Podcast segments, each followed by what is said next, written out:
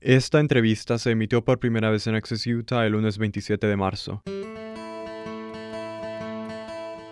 Brent Orwell es investigador principal del American Enterprise Institute, donde estudia cuestiones relacionadas con el desarrollo de la mano de obra y la justicia penal.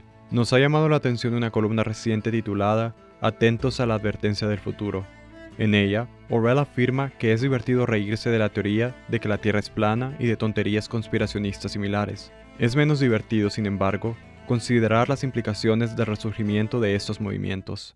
En su artículo usted dice que, en caso de que usted no estuviera enterado, América está en el medio de un resurgimiento dramático en la creencia fanática de que nuestro planeta es en realidad plano cuyos bordes están rodeados por un iceberg con centenares de pies de altura cubiertos por un domo. Sí, ellos aseguran que la Tierra es plana, que tiene una barrera de hielo alrededor y una cúpula. Por supuesto, esto es una tontería. Las personas que están comprometidas con esta teoría creen que todos estamos atrapados en una especie de experimento que alguien está llevando a cabo sobre nosotros, y que es como el Truman Show.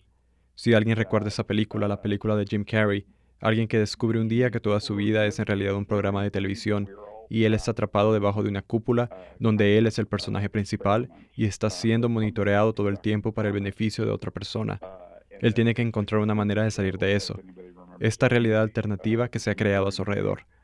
Esa es la característica de la teoría de que la Tierra es plana, que te están mintiendo de la manera más completa posible. Es ridículo a primera vista, pero esta gente es muy seria en esta creencia. ¿Qué tipo de personas son vulnerables? ¿Y cómo caen en la trampa? No creo que todavía sepamos exactamente cuáles son las razones. Se necesitaría un grupo de psicólogos y sociólogos y probablemente aún no se pondrían de acuerdo sobre cómo funciona exactamente la etiología de la enfermedad. Sin embargo, Creo que el problema subyacente aquí es que tenemos un montón de gente realmente sola en este país. Hemos visto un colapso en el tipo de mecanismos tradicionales por los que la participación y los mecanismos tradicionales por los que la gente forma relaciones operan. Nuestra participación cívica en nuestras comunidades ha bajado y sigue bajando, y, por lo tanto, vamos a buscarlos de cualquier manera que podamos. Creo que esta es una de las formas menos saludables de que la gente satisfaga esa conexión de pertenecer a una comunidad de personas comprometidas que ven el mundo de la misma manera y persiguen esa creencia juntas.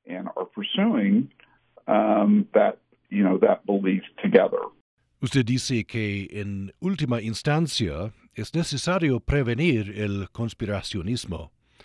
Háblame un poco de cómo sería esta prevención.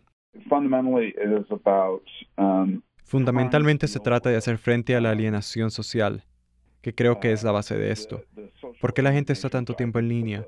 ¿Qué podemos hacer en nuestras comunidades locales para revigorizar las conexiones sociales que protegen a la gente de caer en creencias conspirativas, que dan a las personas con problemas un lugar al que ir que no sea una comunidad de personas con ideas similares o personas que han descubierto cómo explotar estas creencias? Lo que están proporcionando es el sentido de comunidad y conexión que falta en otros lugares, lo que yo llamo una crisis de estabilidad dentro de la sociedad americana.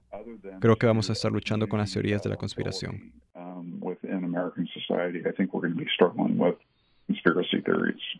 Para escuchar la entrevista completa en inglés, visite upr.org.